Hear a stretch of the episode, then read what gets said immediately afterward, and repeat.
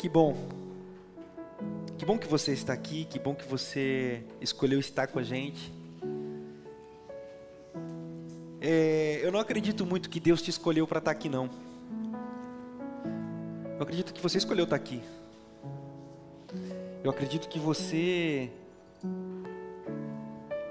Você fez uma opção. E dentro das, das nossas opções, do que você escolhe, do que eu escolho, eu acredito que Deus vai nos encontrando. Esse Deus que fica manipulando a nossa vida, nos fazendo ir para lugar que a gente nem queria ir, ele é meio perverso, assim. Eu não queria ir não, Senhor, não, mas você vai porque eu quero falar com você, como se ele precisasse te trazer para o culto para falar alguma coisa com você. Nós escolhemos estar aqui e dentro dessa escolha de liberdade, nós nos unimos voluntária e fraternalmente. Escolhemos estar, separamos a nossa semana, separamos no nosso dia. Você poderia estar na sua casa assistindo o que você quisesse, uma série, um, mas escolheu estar aqui. Então vamos fazer desse momento o nosso melhor momento para o que a gente escolheu fazer. Eu tenho dito sempre para o pessoal do louvor, sempre entregar o nosso melhor. Não porque Deus vai ficar mais feliz, menos feliz. Esse Deus bipolar também é bem confuso para mim. Um Deus que não gostei do louvor hoje. Eu achei que o, o baterista não foi legal. O, o, cara do baixo não ensaiou direito. E Deus vai ficar chateadinho. Aí o culto não vai fluir. Nós vamos criando uns mecanismos que a gente acha que Deus é a gente. E fazemos de Deus a nossa imagem e semelhança. Não, não. Deus é completamente outro. E como o Michael bem cantou aqui e nos, nos lecionou através da canção. Não vai ser perfeito, mas que seja sempre sincero tudo que a gente for fazer. Então, se você escolheu estar aqui, cante com sinceridade, faça o seu melhor, assim como eu vou tentar fazer o meu melhor aqui, e dê o seu melhor agora. Mas, pastor, mas o que eu tenho que fazer? Talvez abrir o seu coração talvez ser honesto com você mesmo, porque talvez você pode ouvir coisas que você fala assim, hum. Talvez eu diga coisas que te escandalize. Há um risco enorme na nossa comunidade, no que a gente tem construído coletivamente, principalmente se você é de igreja, de eu te escandalizar mais do que te edificar.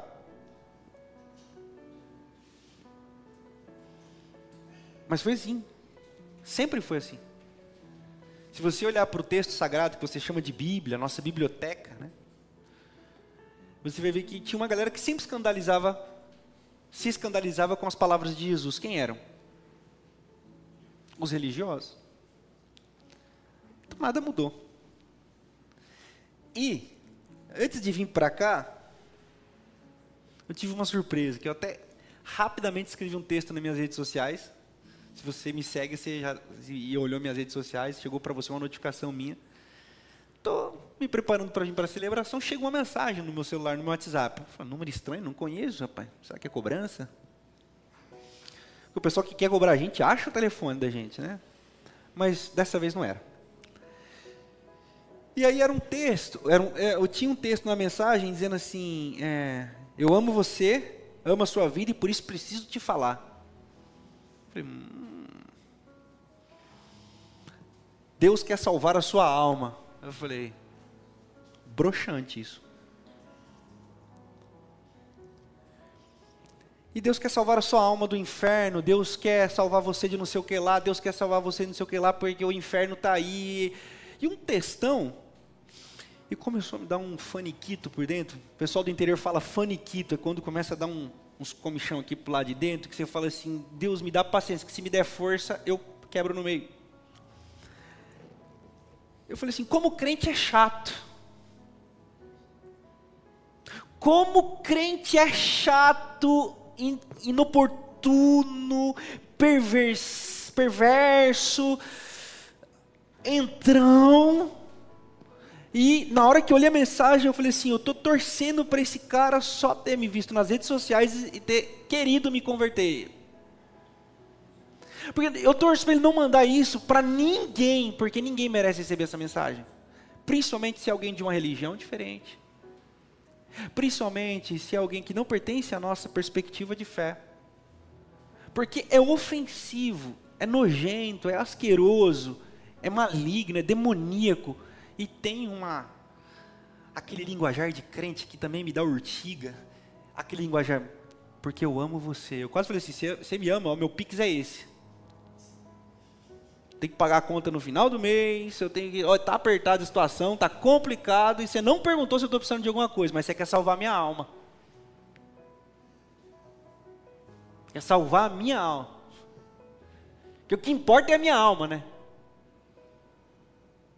E de vez em quando aparece umas paradas na internet, que deve aparecer para você também. Uns contos de fada do mundo evangélico. E o cara com o título de PR, ou seja, pastor, ele falou assim: porque no céu nós teremos coroas. Já ouviu essa? No céu você vai ter coroa.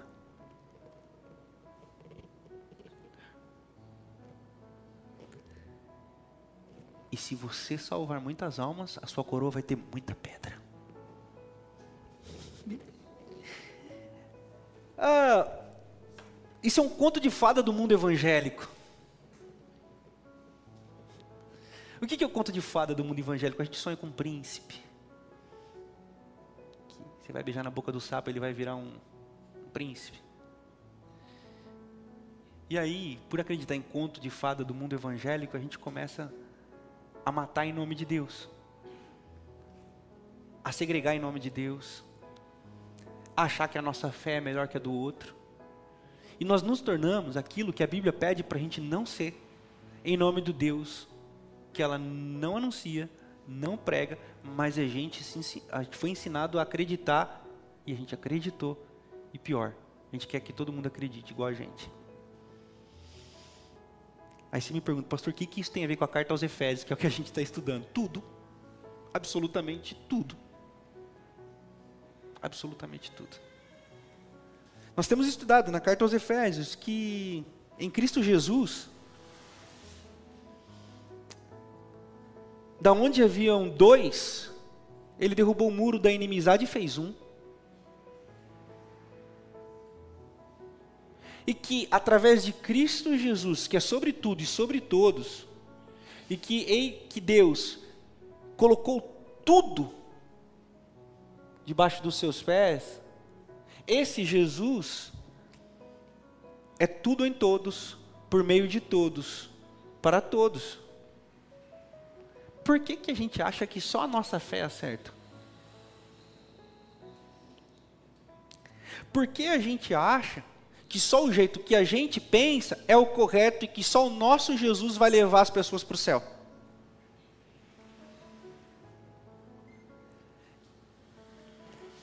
Eu acho, eu acho um negócio muito interessante, principalmente quando é, e aqui na PIB, graças a Deus, a gente nunca financiou essa parada. Os batistas têm um negócio chamado missões nacionais.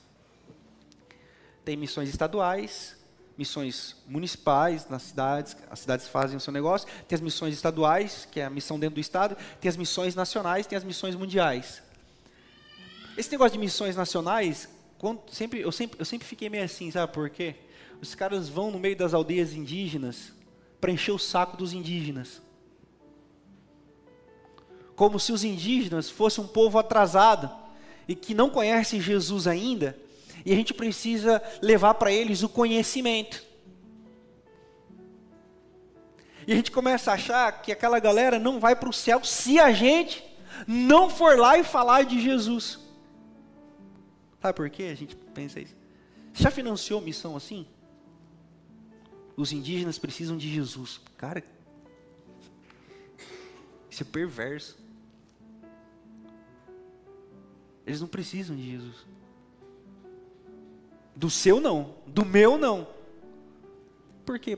Porque o evangelho é em tudo e é em todo, só que a gente se tornou tão intolerante e a gente quer tanto essa coroa do conto de fadas que a gente se torna obsessivo. E sabe de onde vem tudo isso? De uma visão, de uma leitura que é feita desse texto sagrado em prol da gente mesmo. E hoje, eu quero compartilhar com você rapidamente, muito rapidamente, mais uma porção do livro da Carta aos Efésios, do nosso texto sagrado.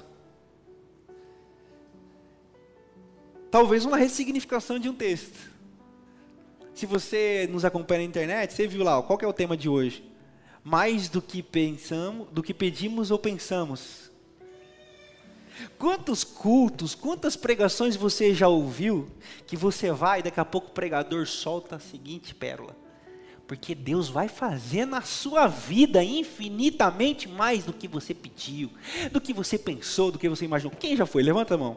Não vai aparecer na internet, pode ficar tranquilo. Seu pastor nem sabe que você está aqui.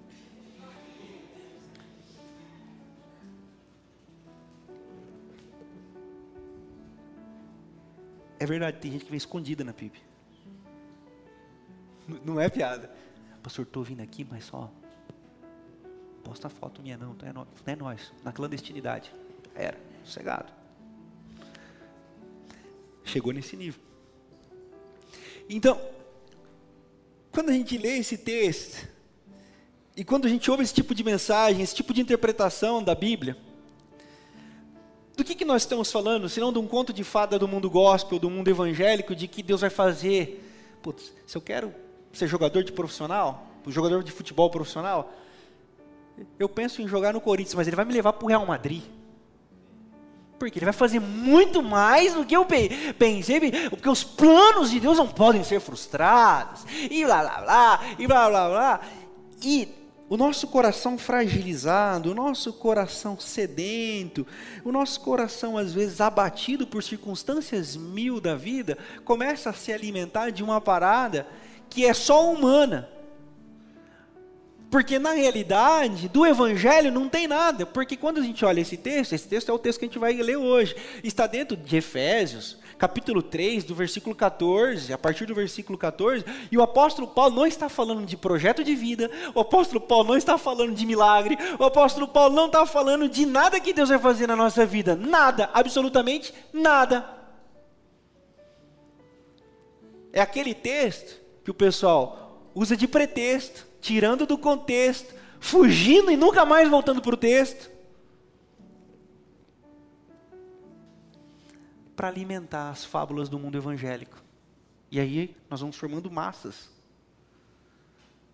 Eu me lembro que uma vez o meu irmão lesionou o tornozelo e ele estava, a gente estava numa cela que a gente tinha dos jogadores lá na nossa cidade e o meu irmão falou assim, não cara, eu lesionei meu joelho e agora eu vou, meu, meu tornozelo e agora eu vou, eu vou recuperar.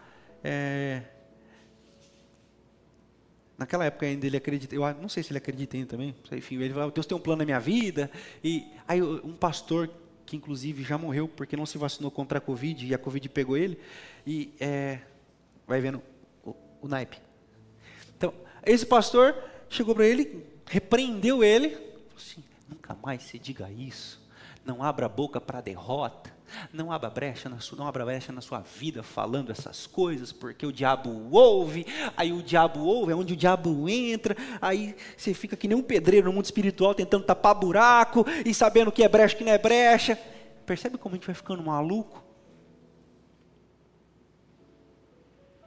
E nós começamos a ficar reféns dos nossos apetites, dos nossos desejos, das nossas mirabolâncias, do mundo que a gente está mergulhado. E aí você acha que você tem que ter aquele tênis de marca, aí você acha que você tem que ter aquela roupa de marca, aí você acha que você tem que ter a casa naquele condomínio, aí você, tem, você acha que você vai ter que ter aquele carro. Daí nós, na hora que a gente vai ver, a gente está submerso nesse mundo de capitalismo e consumismo, e Deus se tornou uma mão, mas ninguém percebeu.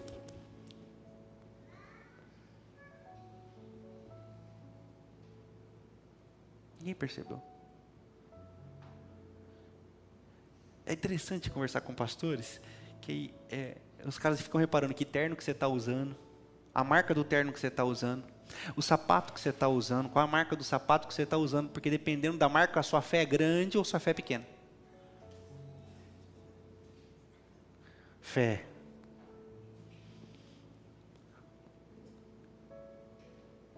E as comunidades são expostas a isso que, que isso tem do Evangelho? Então, quando a gente estuda o texto sagrado, nós precisamos entender o que Deus está querendo falar com a gente, para um único objetivo, pessoal. Um único objetivo: nos transformar à imagem e semelhança de Jesus de Nazaré. Porque senão não faz sentido você dizer assim: ó, eu sirvo a Jesus, eu sigo a Jesus Cristo. Não faz sentido, inclusive, você falar assim: não, para mim religião não importa, para mim o que importa é Jesus. Beleza, importa para quê? Pastor, quantas pessoas chegam e falam: Pastor, não tenho religião não. Eu falo: beleza, não, não tenho problema nenhum com isso. Não, mas eu amo a Jesus. Eu falo: beleza, deixa eu ver se se parece com ele. O que, que você sabe sobre ele? É, não muita coisa. Como é que você segue quem você não sabe muito?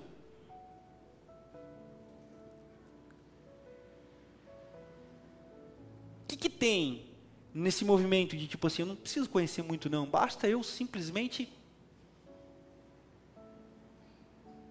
Não é a mesma lógica do.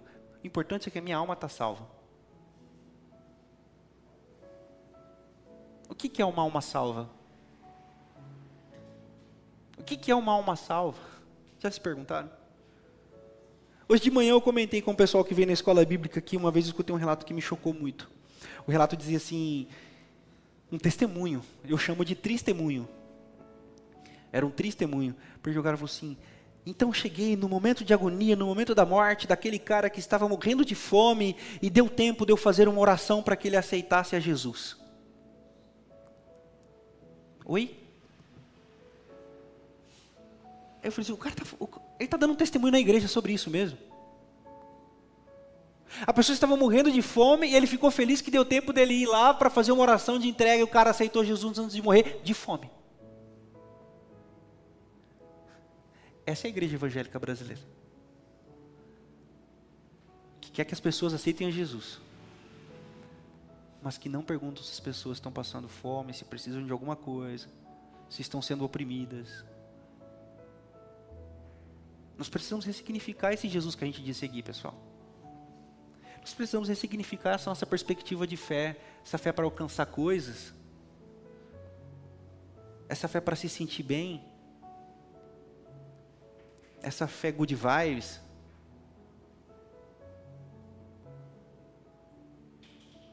Nós precisamos ressignificar, eu acho que a carta aos Efésios nos ajuda um pouco nisso.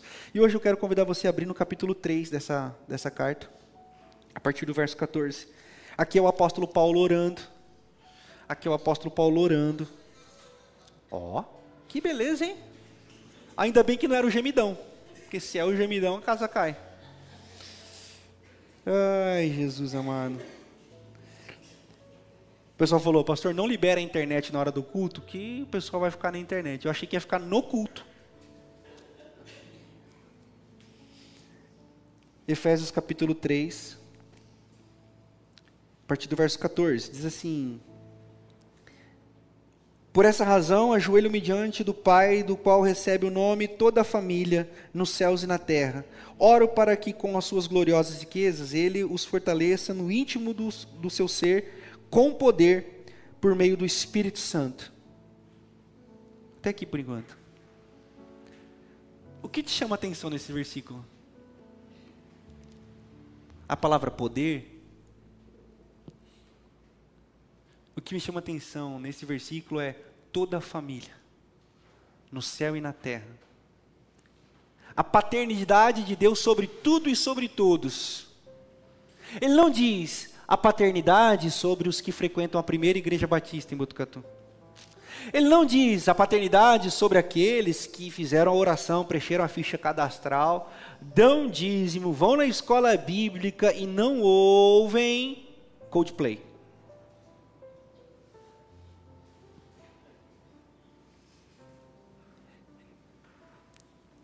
Eu acho bacana quando as pessoas se escandalizam que eu não acredito no inferno. Aí eu fico escandalizado com as pessoas que se escandalizam comigo, porque eu pergunto assim: como que você se acostumou com a ideia de inferno? Você se acostumou com a ideia de um Deus que pede para a gente perdoar os nossos inimigos, mas que os dele ele condena. E está tudo bem perdoem os vossos inimigos, deem a outra face, mas eu já preparei um lugarzinho para os meus. e por não acreditar nisso, às vezes as pessoas olham para mim e falam assim: eu, hein, esse pastor é maluco. Ah, eu sou maluco porque eu acredito que Deus ama as pessoas. E que Deus não vai condenar as pessoas, porque Ele ama as pessoas. É verdade que o maluco sou eu? O texto está dizendo assim: por essa razão ajoelhamos diante do Pai, do qual recebe o nome toda a família, ou de qual se deriva toda a paternidade sobre a face da terra. E ele continua no verso 17: para que Cristo habite no coração de vocês, mediante a fé, e oro para que, estando arraigados e alicerçados na doutrina,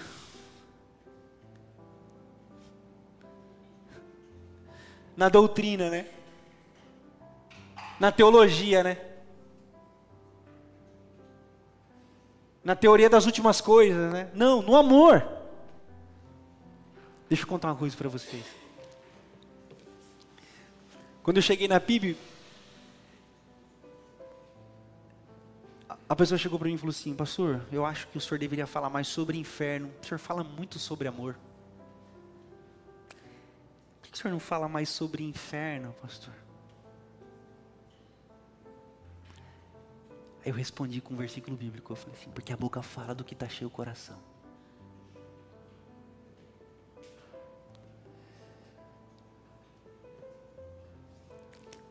O apóstolo Paulo ele diz assim: Eu oro para que vocês estejam fundamentados numa perspectiva, e a perspectiva é do amor. E ele vem falar com a gente hoje Irmãos, vocês querem se parecer Jesus? Vocês querem conhecer Jesus? Vocês querem seguir mesmo esse, esse cara, esse nazareno? Então tem um caminho. Estejam fundamentados na perspectiva do amor. E vocês possam, juntamente com todos os santos, compreender. Olha que maravilha. A largura, o comprimento, a altura e a profundidade e conhecer o amor de Cristo que excede todo conhecimento, para que vocês sejam cheios da plenitude de Deus. O apóstolo Paulo ora, pedindo para que aquela comunidade dos Efésios comecem a querer medir a profundidade, a largura, a grandeza. Eu não sei se foi domingo passado, mas se foi, vocês me perdoem que às vezes o meu HD dá uma falhada aqui. Eu não sei se foi domingo passado, se foi na IBD ou se foi numa reunião. Não sei onde foi que eu falei, mas se eu repetir, tá bom, não tem problema, né? No céu, quando a gente chegar lá, seja lá onde for, como for, do jeito que for, quem vai estar na portaria, se é São Pedro, São Paulo, São João, Papa João, sei lá quem vai estar lá, e nós não vamos responder um questionário sobre o que fizemos ou deixamos de fazer. E ninguém vai ouvir a seguinte falar assim, ó, Ô Renato, amor demais, hein? Não era para amar tanto assim não, hein? Eu estou olhando aqui, puxei o seu histórico, dei uma stalkeada no seu, na sua vida aqui. Amor demais, hein, irmão? Eu mandei amar, mas não era para amar tanto assim também, né? É, tiro, era para ter tirado um pouquinho o pé, por isso que eu deixei ali o Silas Malafaia para avisar umas coisas para você, mas você não ouvia. Ninguém vai ouvir isso. Porque ninguém nunca vai conseguir chegar na medida exata da largura, da profundidade, do tamanho, do que é o amor de Deus, mas ele pede: continuem tentando, porque quanto mais a gente tentar, mais a gente vai amar. E já diria Santo Agostinho: não erra aquele que ama. Não erra aquele que ama. Não erra. Quer se parecer Jesus? Ame. Quando você for ler um texto bíblico, pergunte o que isso tem a ver com Jesus de Nazaré e o amor dele pela humanidade. É por isso que eu quero voltar à introdução. O que ter uma coroa na nossa cabeça de ouro, pesada, cheia de pedra, vai, vai, vai abençoar a nossa vida lá no céu? Se isso não é um fruto do capitalismo que a gente está mergulhado, inserido, e a gente começa a imaginar rua de ouro, Rua de ouro. Você fala, ó, vamos lá. Já volto. Rua de ouro. O é tudo rua de ouro, pastor. Que coisa linda. E que não sei o que lá. Eu fico, eu fico imaginando os crentes com a bolsa, igual o tipo o povo quando falou assim: ó, não pega demais para não faltar, e nem pega de menos para, para, não, para não faltar para os outros, nem pega de menos para não faltar para você. Né? Quando caiu lá o, o maná do céu tal. Eu fico imaginando uns crentes indo pro céu andando rua de ouro, os caras querendo tirar tijolinho. Pô, isso aqui é ouro, cara. Porque, e a gente acha que vai ser literal mesmo. Tem gente que acha que é literal, vai ser tudo de ouro. Quando na realidade a figura mitológica da Bíblia, ela está dizendo assim: no céu, o ouro não serve para nada, que virou asfalto. Não tem utilidade nenhuma. É chão. Igual era antigamente usado o sal para fazer a, as calçadas. No céu, o ouro não serve para nada, porque lá não tem essa parada. Se fosse para interpretar teologicamente, no céu, rico, não vai ter. Não vai ter. Mas a gente acha, porque, porque a gente faz uma leitura que não tem nada a ver com Jesus de Nazaré. A gente faz uma leitura que nos afasta da essência do amor.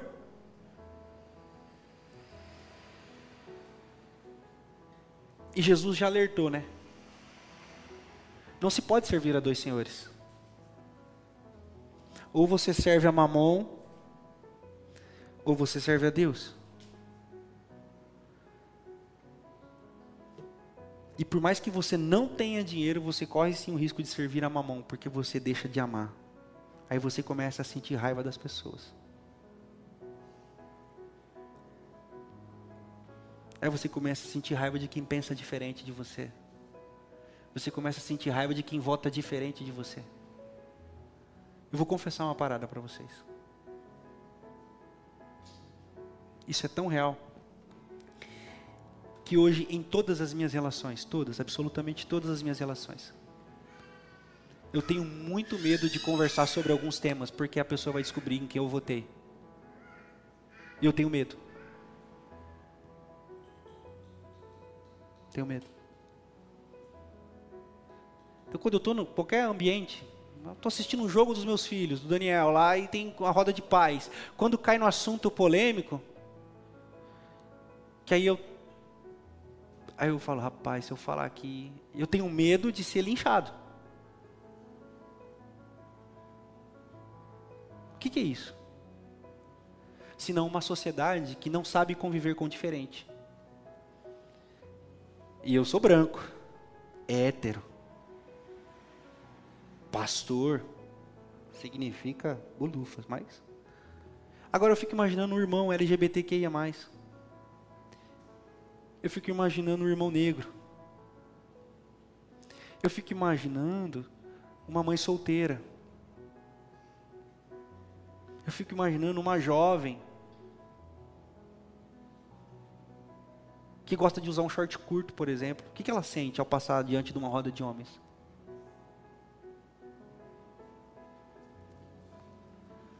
Por quê? Porque a nossa sociedade se tornou violenta. A nossa sociedade se tornou um lugar hostil. E infelizmente, muitas vezes, a própria leitura da igreja e da Bíblia e do Evangelho alimenta essas raivas, esses ódios, esses ambientes. Por que, que nós perdemos mais de 50% da nossa membresia depois da eleição do ano passado?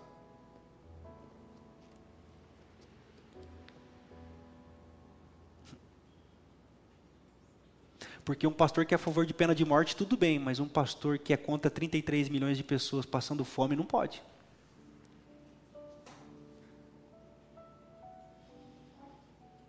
Porque um pastor que sobe no púlpito e faz arminha com a mão, tudo bem. Agora, um pastor que sobe no púlpito e fala assim, racismo não, eu não suporto. Que tipo de Jesus nós estamos seguindo? Ah, pastor, mas eu penso diferente. A gente pode pensar diferente. No sabor da pizza. Sobre racismo, nós não podemos pensar diferente. Não tem outra vertente. Sobre classismo, não, pastor, eu penso um pouco diferente. Desculpa. Nós não estamos escolhendo um sorvete que nós vamos chupar. Flocos, napolitano, sei o que lá. Agora, sobre classismo, não tem como. Na comunidade do Cristo, nós temos um lado, o lado é do crucificado, não dos crucificadores. É, pastor, mas eu gosto de Roma. Tudo bem. Mas vai ser difícil para você, porque aqui nós denunciamos todos os pecados de Roma. Roma mata, Roma oprime, Roma extorque, Roma é violenta, Roma é... Não, mas eu continuo gostando de Roma. Tudo bem, mas aqui você vai ouvir muito contra Roma. Isso está fundamentado no amor. Porque somente o amor vai nos tornar pessoas segundo a oração de Jesus. Abra comigo a sua Bíblia em João capítulo 17. João capítulo 17.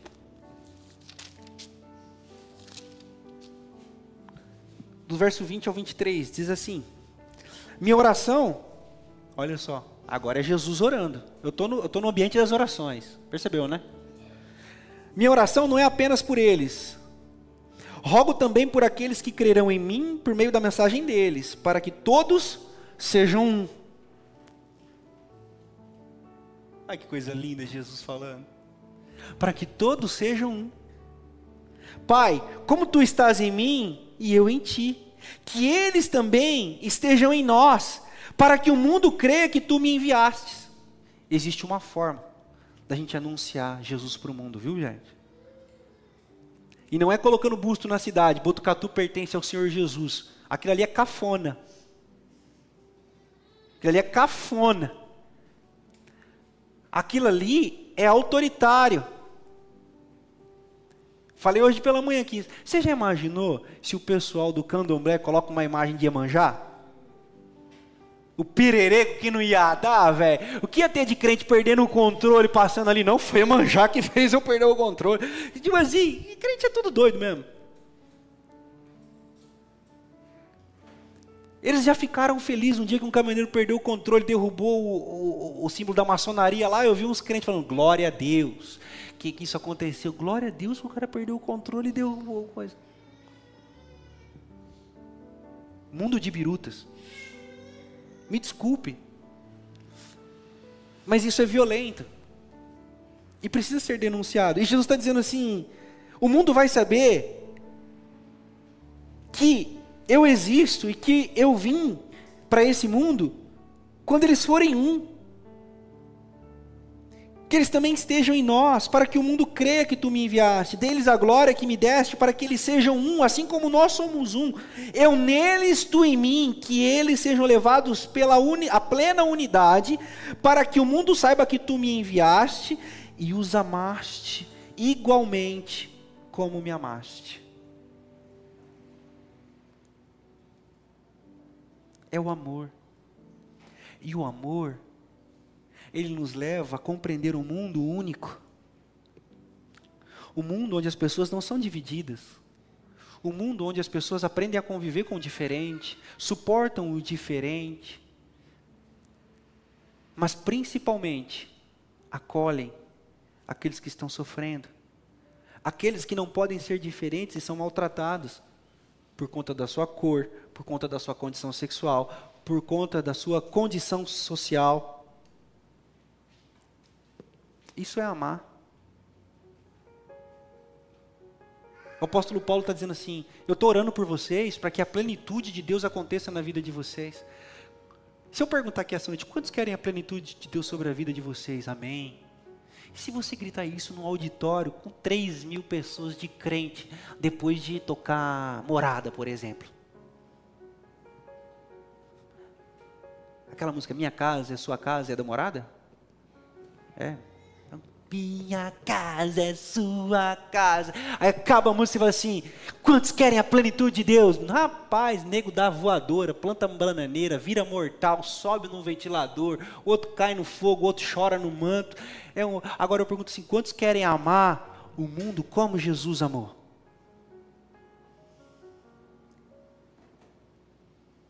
Quantos querem a plenitude de Deus, mas é agora de acordo com o Evangelho, que é amar como Jesus amou, para que todos sejam um só. Quanto estão dispostos? Papo de esquerda isso aí, hein, pastor? Papinho de esquerda. Não, não, não. Não, não, não. Bíblia. Bíblia. O problema é que nos ensinaram a ler a Bíblia de alguma outra lente, com algum outro óculos, e que tudo que tem a ver com humanidade, tudo que tem a ver com dignidade humana, direitos humanos, o pessoal fala assim: isso é política, hein? E não é. É Bíblia.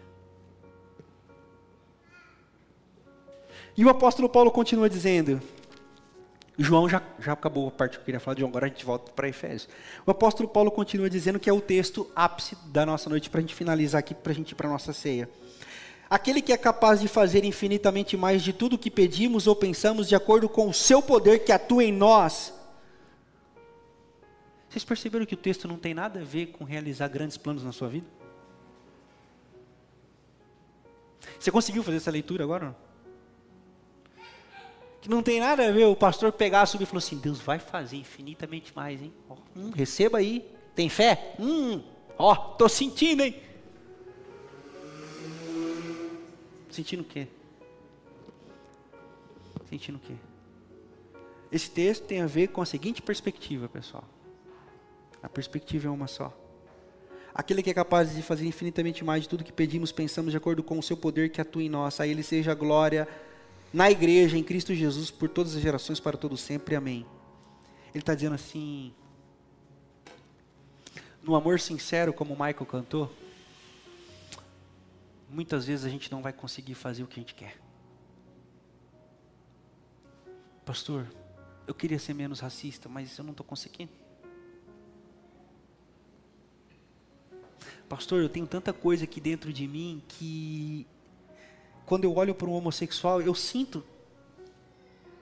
Eu sinto ainda um ódio, pastor, mas eu não queria sentir. Pastor, eu ainda, eu ainda sou meritocrático. Eu acho que todo mundo que trabalha fica rico. Eu não consigo ter compaixão de um pobre, de um pedinte, pastor, mas eu não queria, eu queria melhorar. Ele pode fazer na sua vida infinitamente mais do que você está pedindo ou pensando. Ele pode te levar a essa plenitude do amor de Deus, se você quiser essa noite.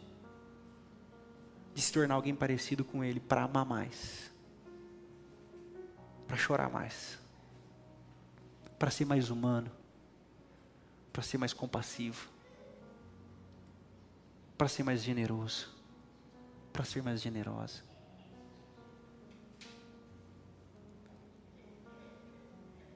Para ser menos violento a sua família precisa disso. Os seus filhos precisam disso. A sua mãe precisa disso. A sua esposa precisa disso. Quantos casais estão hoje vivendo a violência no lar? Sem soco, sem xingamento, sem pontapé, mas não tem amor, porque não tem acolhimento. Quantas relações de pai e filho não tem amor, não tem acolhimento, não tem ouvidos, não tem afinidade, por quê? Porque é frio. Ah, pastor, eu dou tudo, pago escola particular, pago van, pago isso, pago aquilo, pago isso, pago aquilo. Então, no capitalismo você é um bom pai, no evangelho você está distante do seu filho, falta amor. O Evangelho vem para nos curar, pessoal. O Evangelho vem para curar a gente. E esse poder de Deus que atua em nós, não é um poder para oprimir, não é um poder para julgar, não é um poder para excluir, não é um poder para dizer assim, ó, você está lascado, e ó, cuidado com a cuca, que a cuca te pega, pega daqui, pega de lá, hein, cuidado, hein. Não, não, é um poder que trabalha na perspectiva do amor, dizendo assim, Renato, vamos mudar? com amor eu te amei. Onde não tinha beleza, eu enxerguei beleza. Onde não tinha coragem, eu enxerguei coragem. E agora, vamos transformar o mundo? Vamos mudar o mundo, Renato? Tem gente odiando demais. Igreja, vamos amar, vamos ser sal da terra e luz desse mundo, levando o amor para onde a gente for. Comprando as brigas e as pautas que o Evangelho pede para a gente comprar Ninguém vai ser racista na minha frente, ninguém vai ser classista na minha frente, ninguém vai bater ou diminuir a mulher na minha frente, ninguém vai segregar ninguém na minha frente, porque eu sou a boa nova do reino de Deus acontecendo aqui agora. E diante da boa nova do reino de Deus, ninguém fica de fora, ninguém é excluído. E eu quero te convidar para a mesa aqui essa noite. Como símbolo dessa mensagem, eu quero te convidar para essa mesa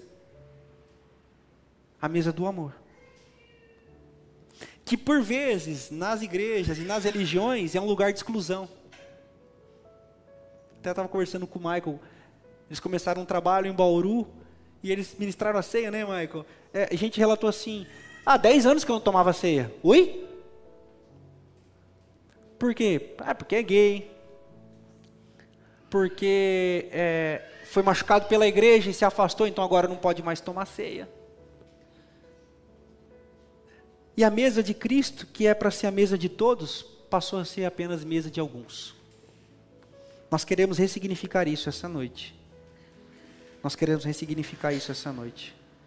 Eu quero convidar todos e todas para a mesa do Senhor. Por isso eu não estou perguntando aqui essa noite se você é batizado. Eu não estou perguntando aqui essa noite se você pertence a uma igreja evangélica.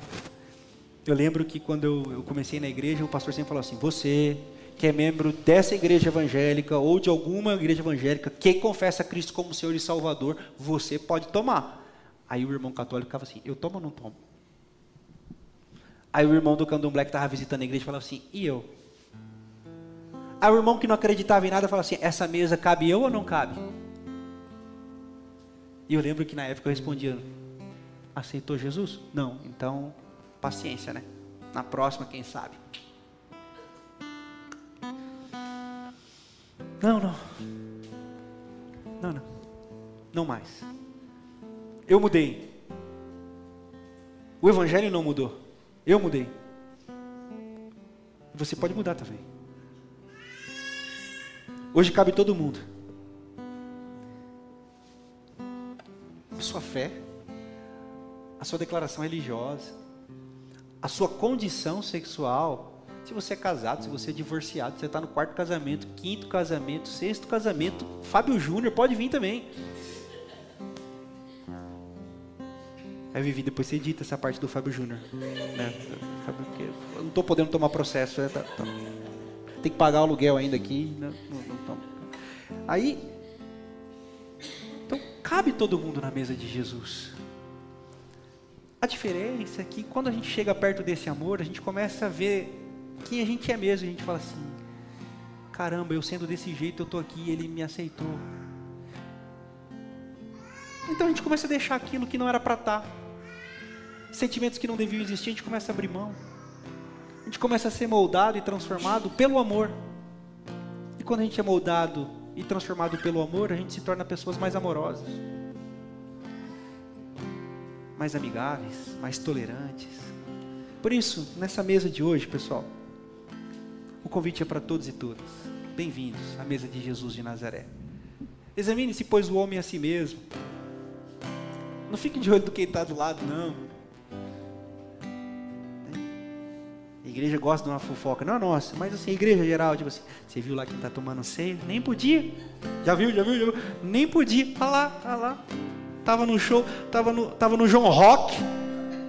Tava no João Rock. Ó, a galera do louvor toda, ô, oh, João Rock. Nós tínhamos uma excursão da PIB pro João Rock.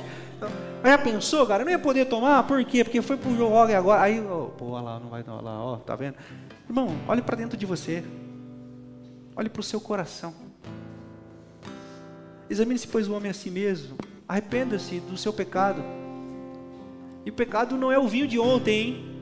Amém?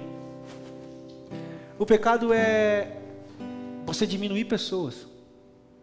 O pecado é você menosprezar pessoas. O pecado é você não se conformar com a fome do mundo. O pecado é você não se importar que a nossa natureza está sendo destruída. isso é pecado. E se você está insensível a essas causas, você precisa de conversão. Você precisa mudar. E esse é o momento, porque ninguém te exclui. Mas é a oportunidade de você se arrepender, de você iniciar um processo de mudança e de transformação. Coloquemos-nos de pé, os nossos diáconos, o nosso diácono e a nossa diaconisa vão passar a servir. Pegue os elementos e nós vamos sair juntos enquanto o Michael canta para nós.